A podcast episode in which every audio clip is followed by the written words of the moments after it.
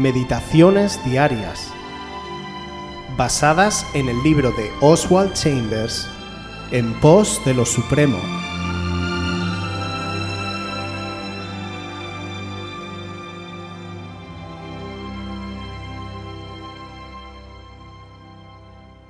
La comunidad espiritual. Efesios 4:13. Hasta que todos lleguemos a la medida de la estatura de la plenitud de Cristo. Reconciliar significa restaurar la relación entre Dios y todo el género humano, llevándola de nuevo al nivel que Él determinó. Esto fue lo que Jesucristo llevó a cabo en la redención. La Iglesia deja de ser una comunidad espiritual cuando se vuelve egoísta, es decir, cuando solo se interesa en el desarrollo de su propia organización. La reconciliación de la raza humana, de acuerdo con el plan de nuestro Señor, significa que lo entronicemos a Él, tanto en la vida grupal del cuerpo como en la individual. Jesucristo envió apóstoles y maestros con el propósito de que su organización e iglesia, formada por muchos miembros, exista y sea conocida.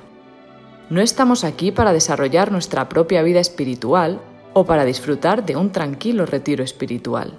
Estamos aquí para que Jesucristo sea exaltado y sea pleno en una forma tal que su cuerpo se pueda edificar.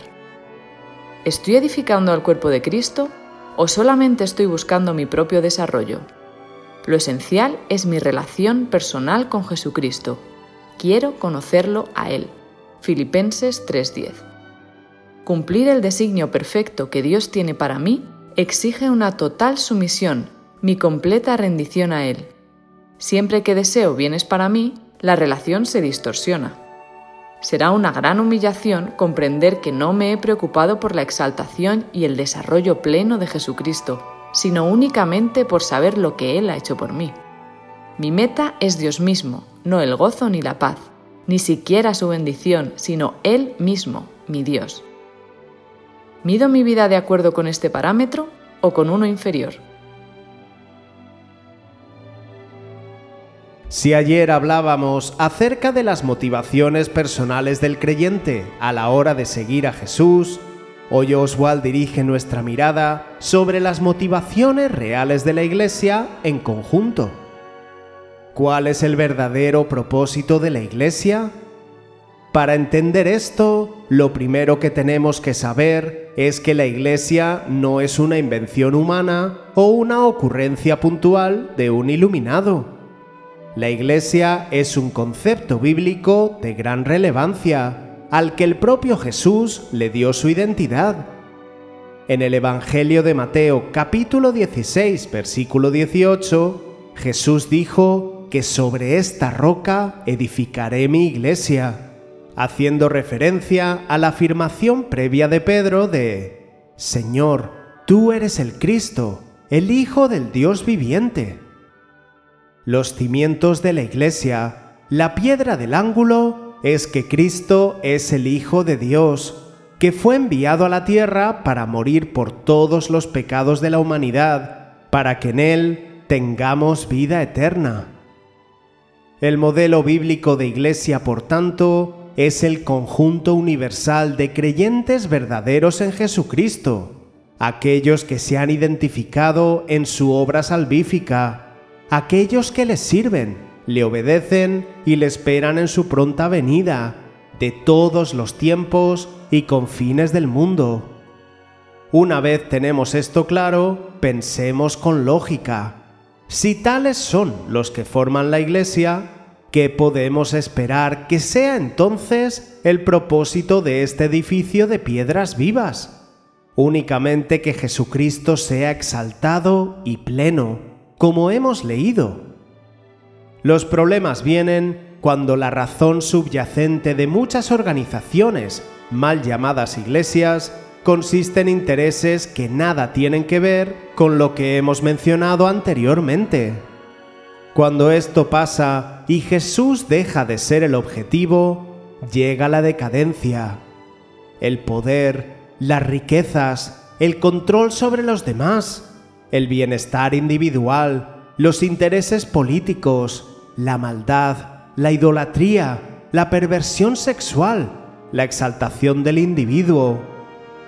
La presencia de estas cosas nos indica que ante nosotros ya no tenemos a la Iglesia novia de Jesucristo, limpia y resplandeciente, vestida de lino fino. Más bien estaremos tratando con una organización humana de inspiración mística que nada tiene que ver con el Dios de la Biblia. Por desgracia, algunas de estas organizaciones, y en particular una en nuestro país, forman parte de nuestra tradición y goza de un gran dominio sobre las conciencias de las personas. Esforcémonos porque la verdad del Evangelio disperse toda tiniebla. La palabra iglesia se usa con demasiada liviandad hoy día para enmascarar auténticas aberraciones bíblicas que Jesús condenaba con la mayor firmeza. Y no solo desconfiemos de las organizaciones pequeñas y remotas. Lo que Dios repudia no cambia ni un ápice independientemente de que millones de personas lo defiendan.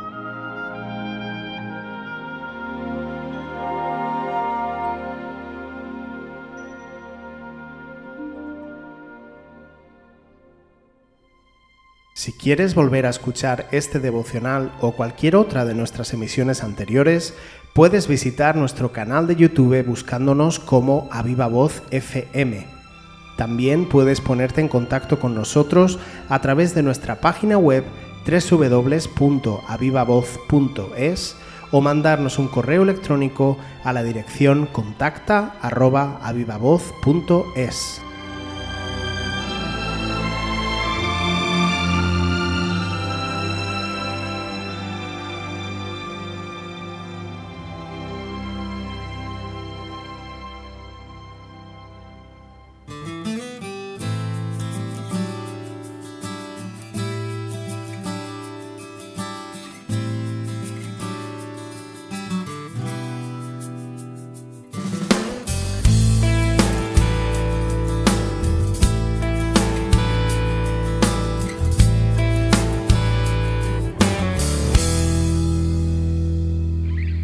imagen me vas a hacer si no sabes mis medidas?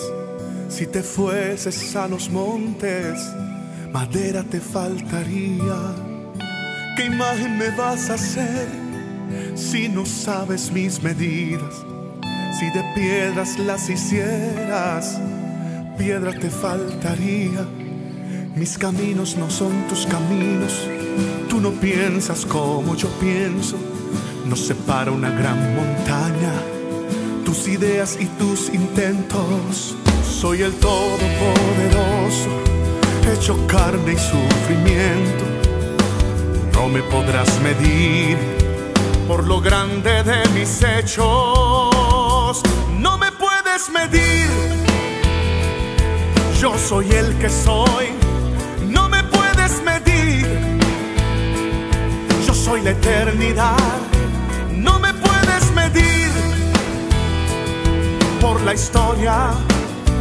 No me puedes medir por un milagro más. Ni todo el oro del mundo alcanzará para mis medidas. Yo soy quien sostiene el mundo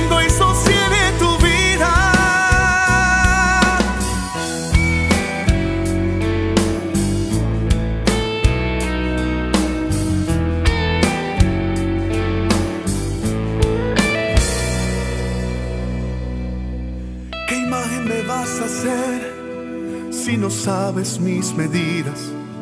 Si la tierra por mí tiembla y las tinieblas se disipan, ¿qué imagen me vas a hacer si no sabes mis medidas? Soy el alfa y la omega, soy el que te da la vida, no me puedes medir. Yo soy el que soy, soy la eternidad. No me puedes medir por la historia. No me puedes medir por un milagro más.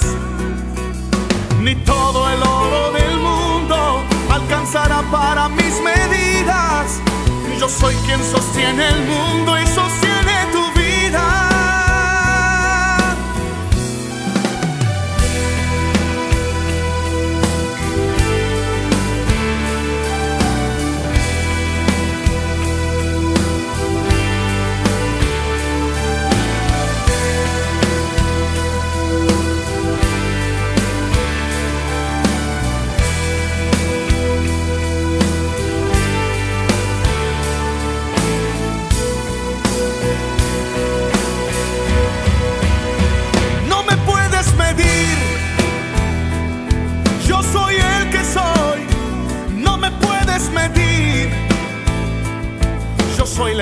No me puedes medir por la historia. No me puedes medir por un milagro más. Ni todo el oro del mundo alcanzará para mis medidas. Yo soy quien sostiene el mundo